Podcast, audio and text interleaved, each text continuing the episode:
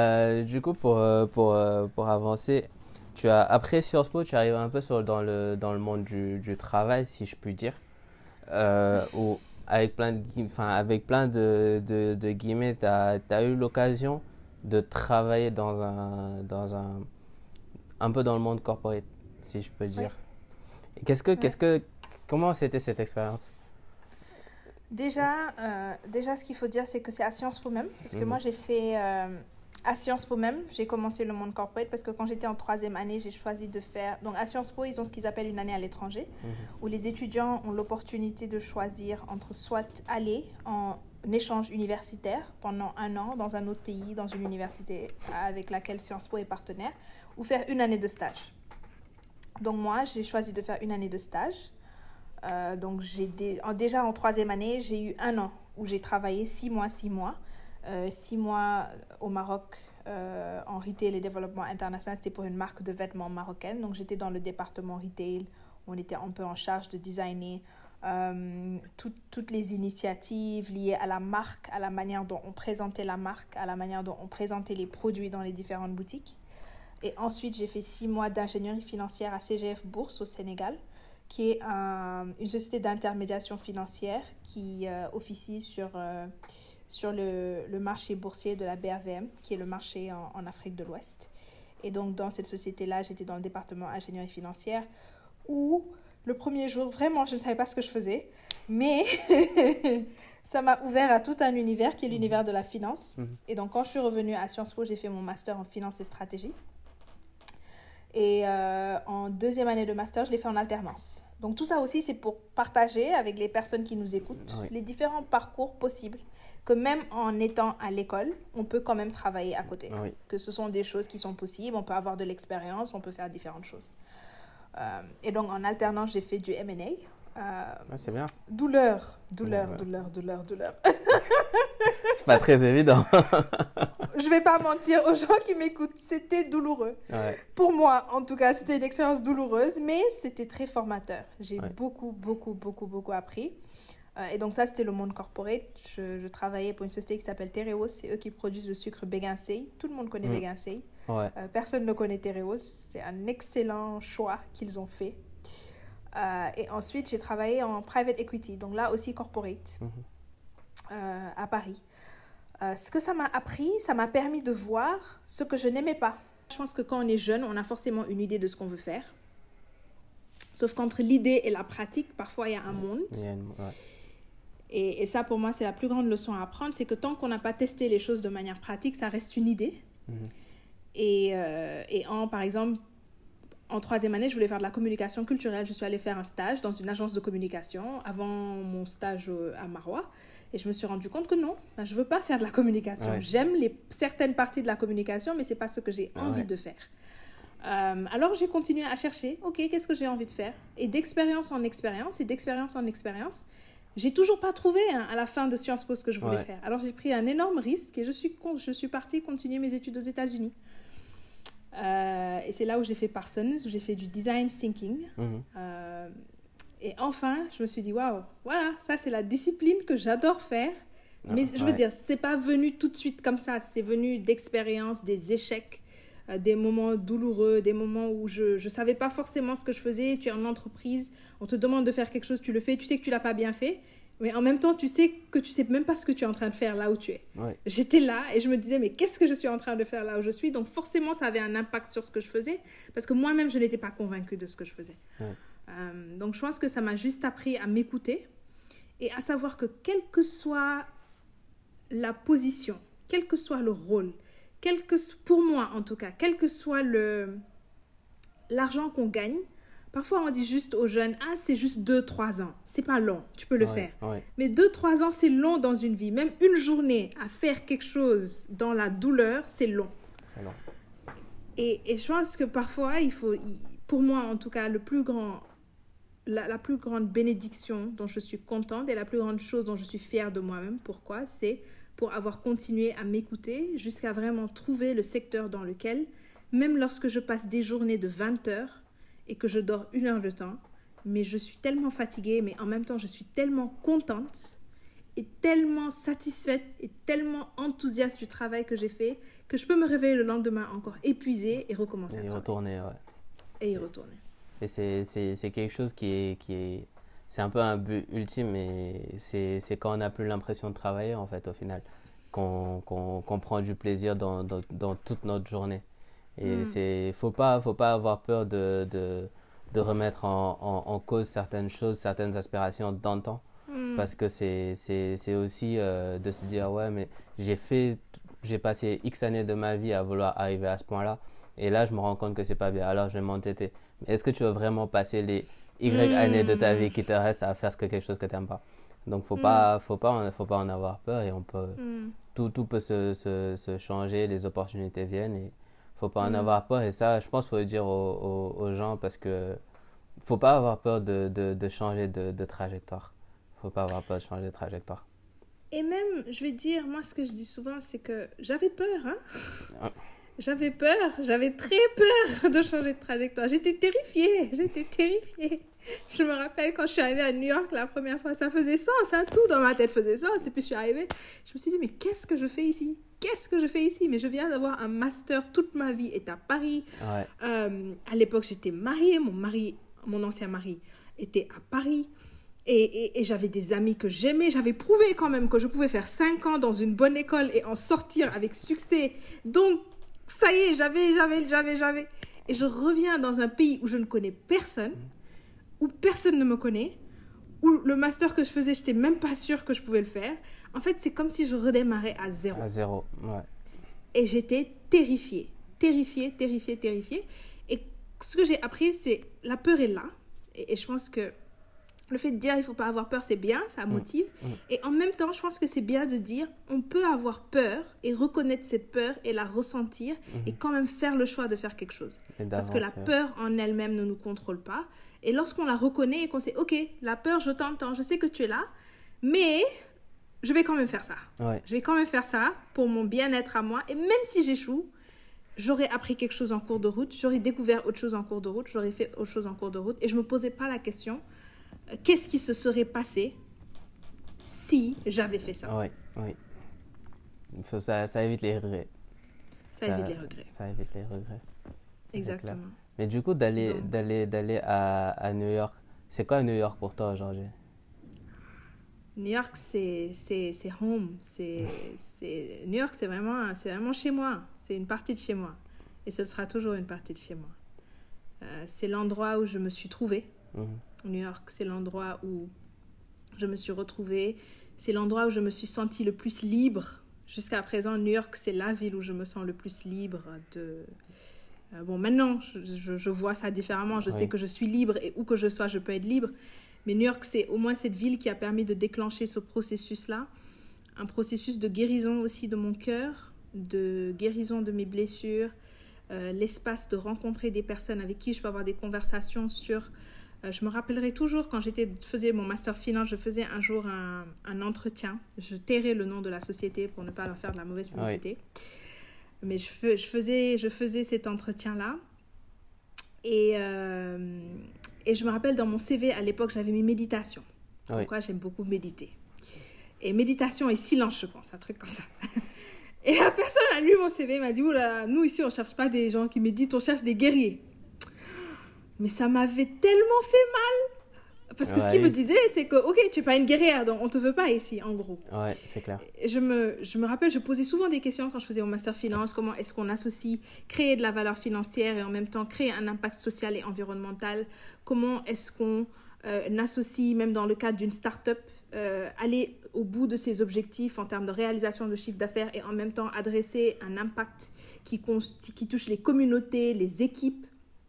Et les gens me disaient tout le temps, oui, mais tu es trop philosophique, on est dans la finance, on cherche pas à faire ça, etc., etc. Et à New York, quand j'étais à Parsons dans mon master, je me rappelle le premier jour, un de mes cours de Sustainable Business Models, euh, créer des, des, des business models qui sont durables. Mhm. Le prof nous dit, vous ne pouvez pas changer quoi que ce soit sur cette terre si vous n'arrivez pas à vous changer vous-même d'abord. Donc ça, c'est un challenge que vous choisissez pour vous-même de faire. Et l'idée, c'est de dire, vous voulez créer tous ces différents systèmes-là. Est-ce que votre système interne, est-ce que vous en avez conscience? Est-ce que vous arrivez à le réguler? Est-ce que vous pouvez le transformer? Et donc, c'était ça, personne. C'était des personnes qui vont s'asseoir et qui vont dire Je suis en train de faire une recherche sur euh, comprendre le lien entre la réconciliation et les questions de traumatisme. C'est un, un, lien, c'est un endroit où je pouvais moi-même venir et me dire Qu'est-ce que l'amour? Je veux faire une recherche sur l'amour. Mhm. Sur l'amour, ce que ça implique, comment est-ce qu'on le vit, comment est-ce qu'on le cultive. Toutes les questions avaient leur place. Il n'y avait pas de questions trop folles, de questions trop, trop farfelues. Il n'y avait pas de positivisme trop poussé, euh, d'extraordinaire qui choquait. Euh, c'était une communauté vraiment où je me suis sentie acceptée profondément et je me suis rendu compte que toutes ces idées farfelues que j'avais dans ma tête, eh ben, il y avait une discipline qui s'appelait le design thinking qui peut me permettre de les prendre et de leur donner forme leur et de forme. travailler dans ça. Ouais. Et Euh, donc c'est- tout ça à New York. Et c'est pour ça que tu parles au final de, de là où de, de home. C'est Ouais, c'est là, où- là où tu te sens bien, en fait, au final. C'est là où tu es à l'aise.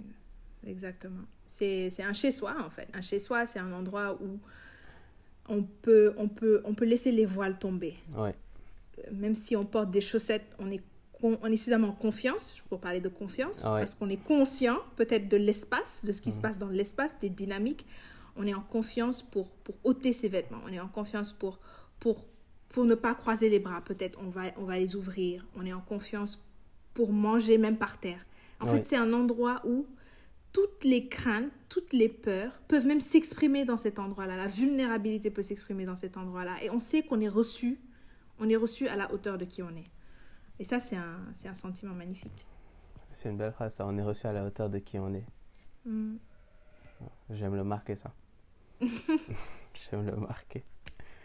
Du coup, euh, pour, euh, pour, euh, en partant de, de New York, qu'est-ce que tu te dis que, en partant de New York, tu te dis, ok, maintenant, je, je vais aller à cette étape-là. Qu'est-ce que tu te dis en Hmm. partant de New York? Que j'ai, je me suis, je me suis trouvé un, un endroit où je me sens à l'aise, où j'ai pu approfondir beaucoup sur mes, sur mes, sur mes pensées, sur mon approche de la vie en elle-même. Mm. Et maintenant, je vais partir. Et je vais partir pour faire quoi? Je vais partir pour, euh, pour appliquer, je vais partir pour vivre, je vais partir pour, pour partager, je vais partir pour davantage grandir. Euh, je pense que ce qui m'a donné la chance, c'est que ce parcours à New York, je l'ai fait en trois ans. Donc j'ai fait un an à New York, j'ai fait une césure où je suis revenue sur Dakar. Mhm. Euh, pendant un an, j'ai vécu ici. Et, et quand j'étais à Dakar, tout ce que je voulais, c'était repartir à New York. tout ce que je me disais, oh, je m'en vais de cet endroit, je repars à New York. C'était une année compliquée. Mais en fait, je pense que la dernière année à New York, ce que ça m'a permis de faire, c'est de faire la paix avec moi-même. De Mhm. savoir que c'est pas un endroit qui me définit, c'est pas un endroit qui définit ma liberté, c'est pas un endroit qui définit qui je suis. Et, et ça, il m'a fallu tout ce temps-là pour m'en rendre compte. Pendant longtemps, j'ai beaucoup couru, même à Sciences Po. Euh, d'impatience, de peur d'échouer, de peur de pas. Je pense que la peur qui a toujours été présente en moi, et ça depuis que je suis toute petite, c'est la peur de pas aller au bout de mon potentiel. Mhm. La peur de me dire, je vais vivre et mourir, et ma vie n'aura servi à rien. Ouais. Et en fait, je serais juste endormie durant toute ma vie, j'aurais pas été réveillée, je j'aurais pas vécu à la pleine mesure de ce que je pouvais faire et de qui j'étais.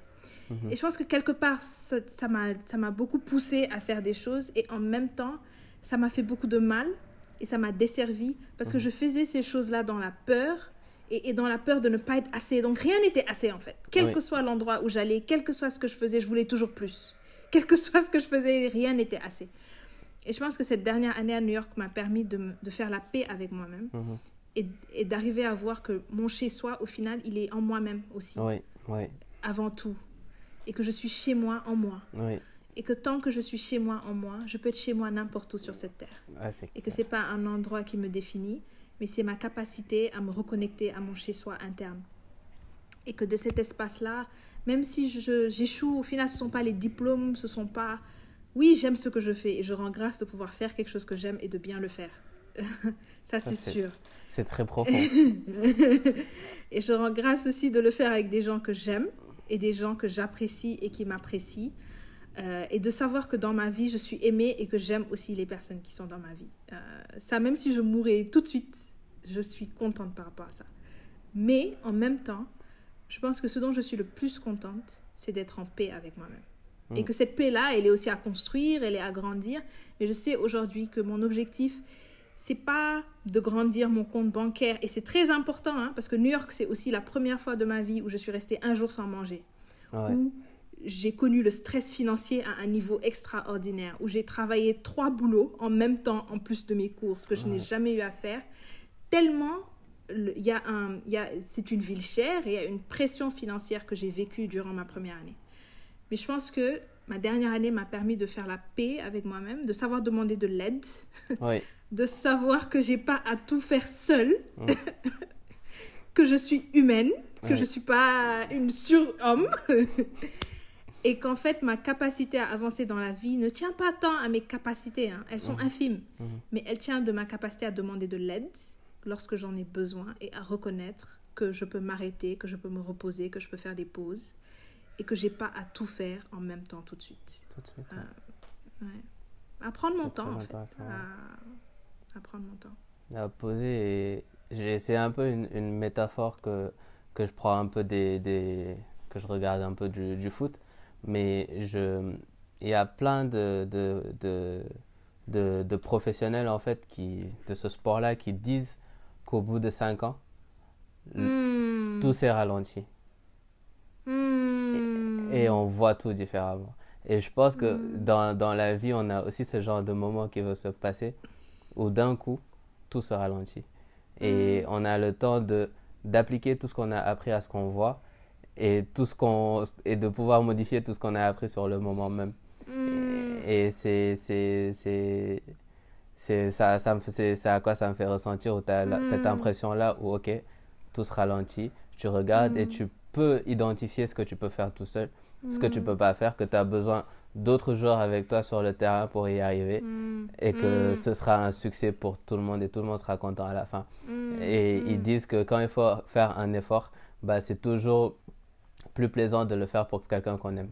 Et C'est tellement j'ai un peu trop cette, euh, ouais, cette, une belle euh, cette méta- métaphore. C'est une belle métaphore. Et j'aime beaucoup la, la métaphore surtout du football et du jeu avec les autres, parce qu'au final, c'est le ballon qu'on fait circuler. Et, et cette métaphore est très puissante, parce qu'au final, la vie, elle circule, elle est dynamique, elle évolue. Et, et parfois, on veut rester bloqué quelque part, mais la vie, elle veut qu'on avance avec Ouais. elle, en fait. Elle Ouais. veut qu'on avance et qu'on soit dynamique. Et, et je pense que c'est ça aussi. New York, c'était un moment où, je veux dire, dans ces trois ans-là de master, je me suis mariée, j'ai divorcé. Et, et c'est aussi important de dire ces choses-là, que les gens sachent parfois qu'on échoue. Mhm. Et on échoue, mais misérablement. Oui. On se cogne par terre, on se cogne la tête. Et, et on est dans des moments où on se dit, mais on ne sait pas comment est-ce qu'on va se relever Ouais, on ne sait pas comment on va avancer, euh, mais de pouvoir se faire accompagner. Euh, et aujourd'hui, c'est quelque chose dont je parle ouvertement. Je suis une thérapie. Euh, je... Et c'est quelque chose surtout en tant, que, en tant que noir, en tant qu'africain, en tant que sénégalais, dont on ne parle pas suffisamment. Les questions de bien-être mental, ouais, les questions de se sentir bien avec soi-même, de se pardonner ses erreurs, de, de se pardonner. Parce que comment est-ce qu'on peut pardonner aux autres si on ne se pardonne pas à soi-même?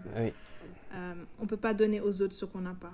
Et donc clair. cette analogie du football au final, et quel que soit ce qui se passe, qu'on arrive à continuer à faire tourner le ballon, à avancer avec le ballon, euh, je pense que c'est très fort et c'est très puissant. Faire, euh, ça, il n'y a que ça qui, qui peut faire bouger les choses. Mm. C'est, c'est, c'est très vrai. Et tu as bien fait de le dire parce que j'allais, j'allais, j'allais un peu rebondir sur ça. C'est dans, dans les sociétés, dans nos sociétés en fait, dans nos sociétés africaines. Et je le vois aussi aux États-Unis, dans les sociétés noires. Il faut qu'on parle de mental et de bien-être mental. Mm. C'est pas, Mm. c'est pas parce qu'on est fou qu'on va voir un psychologue. Et Mhm. que ça, c'est, c'est, c'est, c'est, psy- c'est psychanalytique et ça nous permet de maîtriser nos émotions et Mm. de, de les reconnaître et de pouvoir les maîtriser. Et Mm. euh, il y a la, la plus grande chose, en fait, la plus grande des capacités au final, c'est de pouvoir se maîtriser soi-même. Mhm. Et, Mhm. et c'est, pas, c'est pas mal, entre guillemets, d'aller à tous nos, nos, nos frères et sœurs, entre guillemets, je vais dire, de, qui, qui, qui, qui, qui se sentent pas bien. Déjà, c'est OK de le dire et vous Mhm. pouvez vous faire suivre. Et franchement, euh, parler, avoir, juste avoir un ami, c'est déjà une thérapie. Et, faut, et après, euh, en parler avec un professionnel qui a connu, vu et revu, franchement, il ne faut pas s'en passer quand, quand on ne Mm. va pas bien. Moi, Et même lorsqu'on va bien, Oui, je pense qu'on peut ne même pas attendre de ne pas aller bien. On peut le faire même lorsqu'on va bien. C'est comme euh, une, une métaphore qui me vient en tête. c'est comme un chef pâtissier. Un, un chef Mhm. qui, qui veut créer un, un gâteau ou qui veut créer en tout cas un mets, un dessert. Tu vois, on revient au gâteau. Tu vois, même dans mes métaphores et dans mes analogies, je reviens, je reviens au gâteau. Mais si c'est un chef qui veut créer une expérience culinaire euh, incroyable pour, euh, Mhm. pour, pour, pour lui-même ou pour en tout cas les personnes à qui il veut servir le gâteau, disons, dans son restaurant, il peut soit utiliser des ingrédients basiques, ou alors il peut se dire, moi j'ai envie que cette expérience soit tellement incroyable que je vais aller prendre des produits frais, je vais prendre du lait frais, je vais regarder le meilleur livre de recettes qui puisse exister. En tout cas, il va mettre dans son gâteau les meilleurs ingrédients possibles pour pouvoir lui donner le meilleur résultat possible. Et si c'est aussi vrai, et de n'importe quelle profession, les footballeurs, les, les financiers, on va faire des masters, on va, on Ouais. va faire des choses pour pouvoir faire le travail qu'on fait à un instant donné. Il n'y a pas quelqu'un qui n'est pas passé. Quand on veut quelque chose, on se fait former avant de pouvoir le faire quelque part. Oui. Si on peut faire ça de sujets comme ça, mais qu'est-ce que ça doit être de notre bien-être personnel? Si on peut se donner toutes les cartes en main pour d'autres choses, pourquoi est-ce que ne devrions-nous pas nous donner toutes les cartes en main pour connaître notre corps, le comprendre, l'explorer et aller au bout de nous-mêmes? Donc je pense que parfois c'est même pas juste attendre que quelque chose n'aille pas bien. J'aurais souhaité, mais je- ça s'est pas fait. Mais j'aurais souhaité pouvoir me faire accompagner même avant tout ça. Avant. Peut-être que Mhm. ça m'aurait permis d'éviter certaines choses dans ma vie. Mhm. Euh, mais je pense qu'on qu'on peut ne pas attendre. Et aussi, les formes de thérapie sont différentes. Ça aussi, c'est important à dire. Parfois, il y a des gens qui vont parler à des personnes. Il y a des thérapies artistiques où ça n'a pas besoin d'être dans des paroles. Ça, c'est des thérapies à travers l'écriture, à travers l'art, à travers le danse, à travers le théâtre. Il y a des thérapies qui sont euh, des thérapies énergétiques où les gens ne parlent même pas, ils se concentrent sur l'énergie et comment réguler les énergies. Juste pour dire que c'est un champ où c'est tellement vaste, encore une fois, et il y a plein de choses à explorer, à découvrir. C'est très bien dit. Franchement, c'est très bien dit. Faut pas, faut, faut pas en avoir peur. Faut pas, vraiment pas en avoir peur. Et, euh, et j'aimerais aussi te poser cette question-là, de savoir s'il y a un livre qui a, Mm. qui a changé ta vie. That's a hard one. Oh. J'aime pas ces questions, c'est tellement difficile de dire ça. C'est difficile de répondre à cette question. C'est très complexe. Ouais, ouais, ouais, c'est trop complexe même. C'est. Je vais donner un livre pour chaque étape de ma vie. Mais bon, un livre. Ah, c'est une question difficile. C'est vraiment dur. une question difficile. C'est dur, c'est une question difficile. Euh, mais je pense que, au final, s'il y a un livre qui a traversé les âges avec moi, euh, qui a traversé les âges avec moi, quand j'ai traversé les âges avec moi, c'est que je l'ai lu quand j'étais toute petite et, et je le relis encore maintenant. Et je vois qu'à chaque année, à chaque étape, il a été présent. C'est le prophète de Khalil Gibran Mhm. le prophète. Et quelles que soient d'autres lectures que je fais également, euh, c'est un c'est des lectures qui me ramènent, qui me ramènent au prophète. Comment tu envisages demain? Hmm, Dans la joie. J'envisage demain dans la joie, dans le repos, dans la relaxation, dans la lumière, dans la santé, dans l'amour, euh, dans des challenges et des Mhm. moments de, de compliqués, il y en a toujours, Oui. mais, euh, mais qui sont au- auxquels je fais face. Je fais Mhm. face avec conscience, je fais face avec acceptation, je fais face dans l'accompagnement, avec courage, et je les transcende également, et j'en grandis, et j'en suis comme un phénix un peu qui renaît de ses Ouais. cendres et qui euh, chaque fois est beaucoup plus majestueux, parce qu'en fait le phénix en mourant et en renaissant de ses cendres, en mourant et en renaissant de ses cendres, chaque fois c'est une créature Ouais. encore plus lumineuse et encore plus majestueuse Qui s'élève. euh, qui s'élève. Voilà. Et c'est comme ça que je vois le futur. Je vois, je vois ça comme euh, vraiment ra- radieux. Ouais. Et du coup, comment tu te, tu, te, tu te fixes de nouveaux objectifs? Parce que tu parles de challenge. Est-ce que c'est c'est dans, le, dans le, le cours de la vie qui t'expose à certaines choses qui déclenchent de nouvelles passions pour toi Ou euh, autre Comment ça, ça vient? Tu sais, on m'a posé une question un jour, on m'a dit, et c'était- la question, je pense, une des questions qui m'a le plus marqué, c'était quoi ta curiosité originelle? Hmm. La chose qui, depuis que tu es enfant, tu es curieux à propos Mhm. de ça. Mhm. Tu te poses des questions à propos de ça. Et je me suis rendu compte qu'au final, pour revenir à ta question, le challenge, mon parcours de vie et même ce que je fais actuellement est fondamentalement lié à cette question que je me posais quand j'étais enfant. Et ma curiosité originelle, c'était pourquoi est-ce que les gens s'entretuent, surtout au nom des religions. Pourquoi est-ce qu'on s'entretue? Pourquoi est-ce qu'il y a des guerres de religion, il y a des guerres entre les cultures? Pourquoi est-ce que la violence existe? Et euh, je veux dire, aujourd'hui, je, suis designer, euh, mais je travaille sur des questions où on essaie de comprendre comment créer euh, des communautés saines, comment à travers les programmes ou à travers les projets, en tout cas, quel que soit ce qui est fait, comment est-ce que ça peut impacter euh, les personnes de manière positive et comment est-ce qu'on peut les replacer, l'homme avec mhm. un grand H, au cœur des mhm. projets. Mhm. Et quand je vois les challenges que je me fixe, en tout cas ce que j'essaie d'apprendre, c'est beaucoup lié à cette question de paix interne et de paix globale. Euh, et c'est lié, c'est lié à ça. Comment est-ce que quelqu'un essuie un échec et arrive à se relever Comment est-ce qu'on garde son cœur ouvert? Euh, comment est-ce qu'on se fait du mal et on se pardonne? On fait du mal aux autres, on leur demande pardon, on les pardonne en retour. Comment est-ce qu'on arrête de s'entre-déchirer? Comment est-ce qu'on reconnaît qu'il y a des traumatismes qui sont passés de génération en génération, de famille en famille depuis que le monde est monde, et que c'est des mhm. formes de violence qu'on voit peut-être sous de nouvelles formes, mais qu'elles existent depuis des millénaires, et qu'on arrive en tant qu'espèce collective à pouvoir le voir et à pouvoir guérir de tout ça? Euh, et je me suis rendu compte que ça commence par moi. Si déjà je suis en guerre contre moi-même, et ça, c'est un des feedbacks que mon frère m'a mhm. donné un jour. Euh, toi, tu parles de paix alors que tu es en guerre contre moi-même. Ouh là là, ça m'a. J'étais énervée. J'étais énervée. Mais ah, bah, il avait raison. Il avait raison. Il avait raison. Et donc, les challenges viennent de là. Je m'écoute. Comment... Et encore une fois, la joie. Et je pense que c'est mhm. fou à dire. Mais maintenant, mon challenge, c'est d'être joyeuse. Mhm. C'est comment est-ce que je choisis la joie au quotidien? J'infuse plus de repos, plus de relaxation, plus de liberté dans mon quotidien.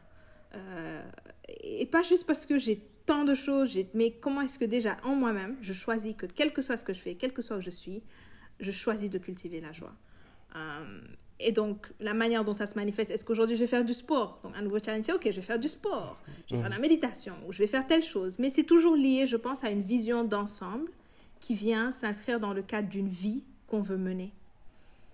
Et lorsque les objectifs s'insèrent dans une vision plus globale, on travaille à réaliser cette vision-là et les objectifs ne sont pas juste des entités fragmentées à des moments donnés, mais mhm. tout converge mhm. à la réalisation de quelque chose de plus grand, qui est notre réalisation en tant qu'être. Ouais. C'est très vrai parce que parce que c'est très noble comme manière de, de voir de, et de, de se penser soi-même.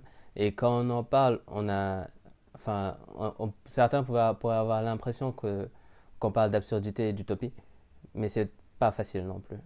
Mm-hmm. Et, et c'est très dur. Moi, ces temps-ci, je me dis, ok, enfin, j'ai une pensée qui, vient, qui me vient à la tête. Je, je, je vais dire un truc tout bête, mais par exemple, je vais dire, peu importe ce qui se passe, j'ai essayé de ne pas m'énerver, par exemple. Hmm. va me dire, ouais, mais c'est utopique. Et je dis, ouais, je sais, mais j'essaie.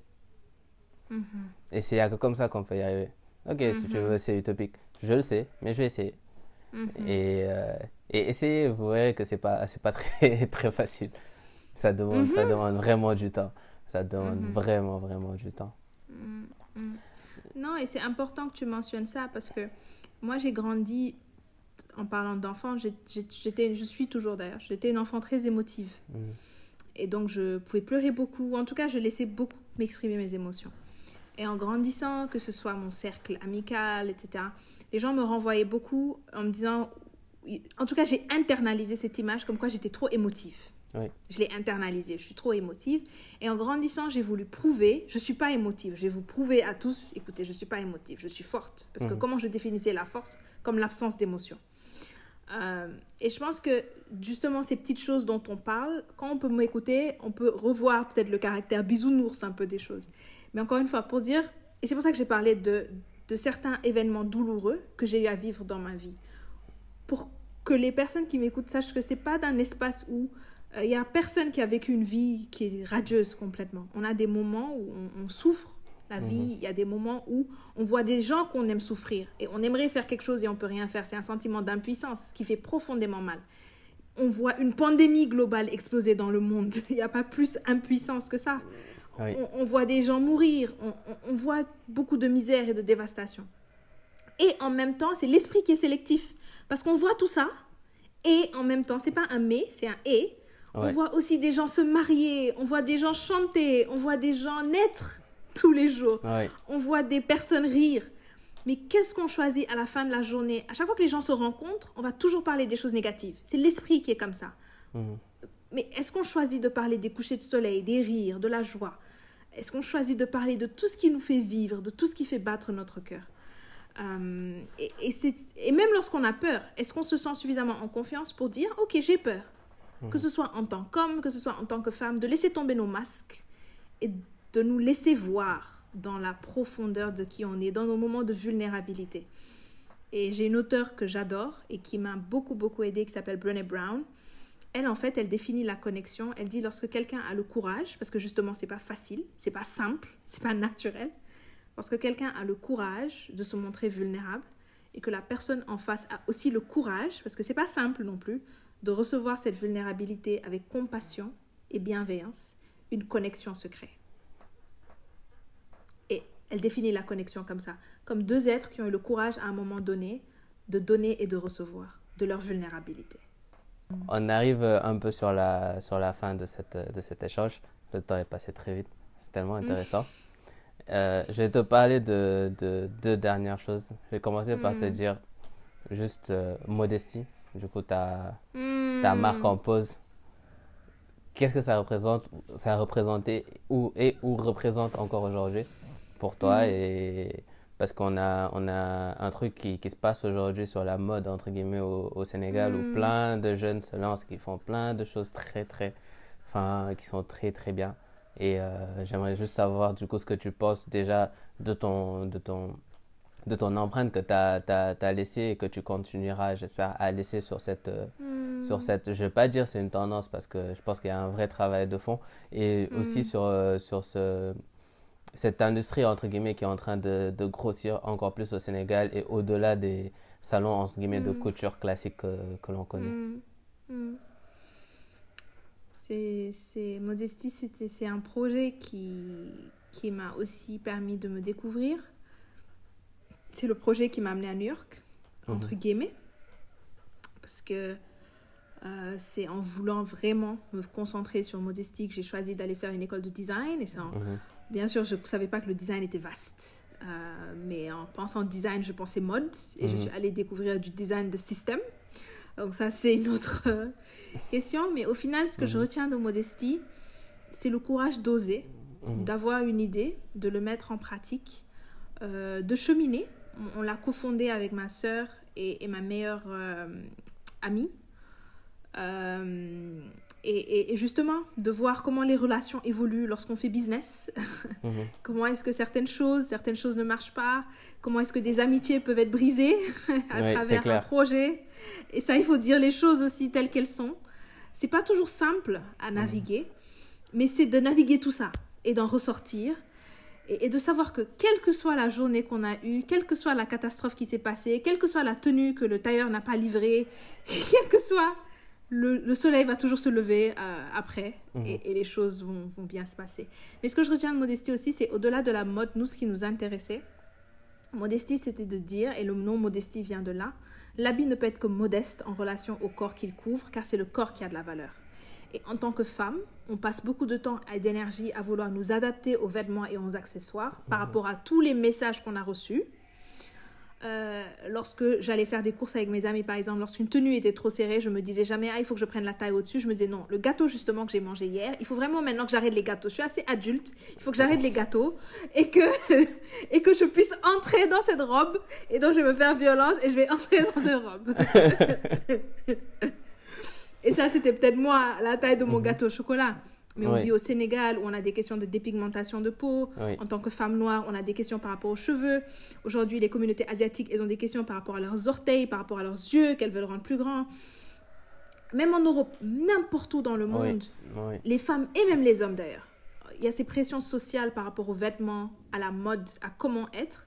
Et nous, notre rôle dans ça, c'était de nous dire, on veut créer une marque qui ne va pas rajouter cette pression-là, mais qui va dire aux gens, vous êtes bien juste comme vous êtes. Et c'est pas Mhm. notre vêtement qui vous rend beau, mais c'est vous qui magnifiez notre vêtement, car vous êtes déjà des créatures magnifiques.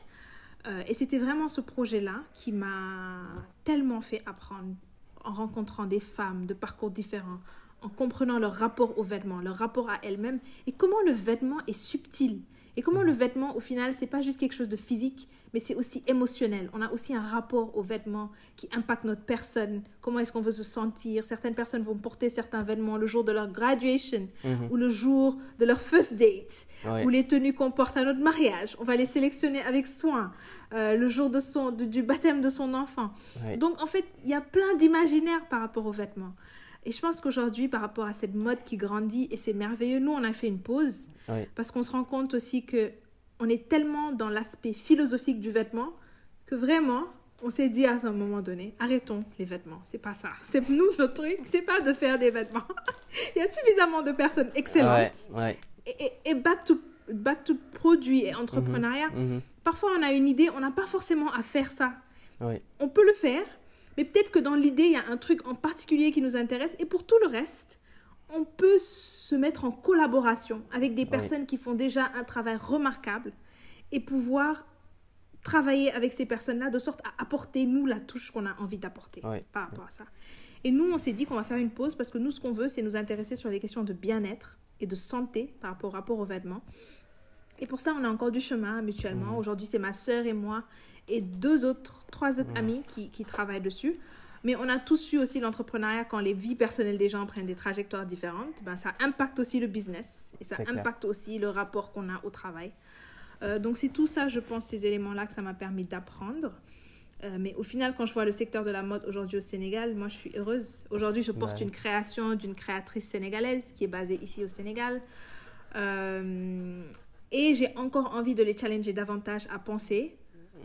Et si les marques n'étaient pas vouées à faire des vêtements Oui. C'est clair.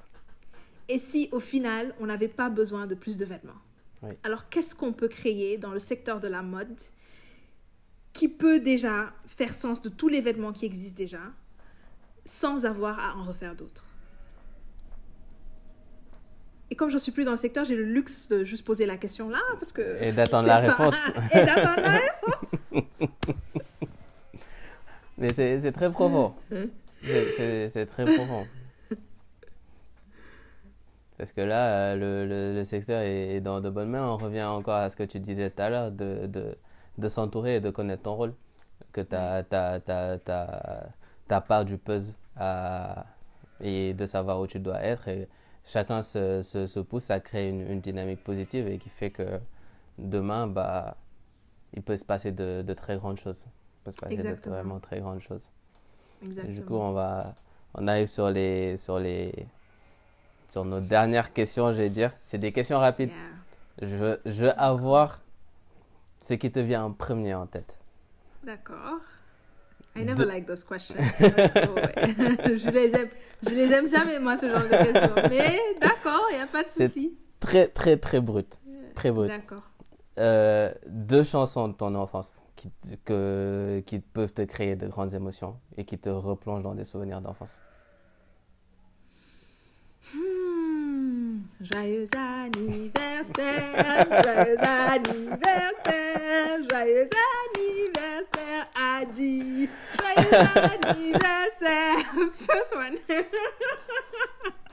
tu as dit brut, c'est à On revient au gâteau.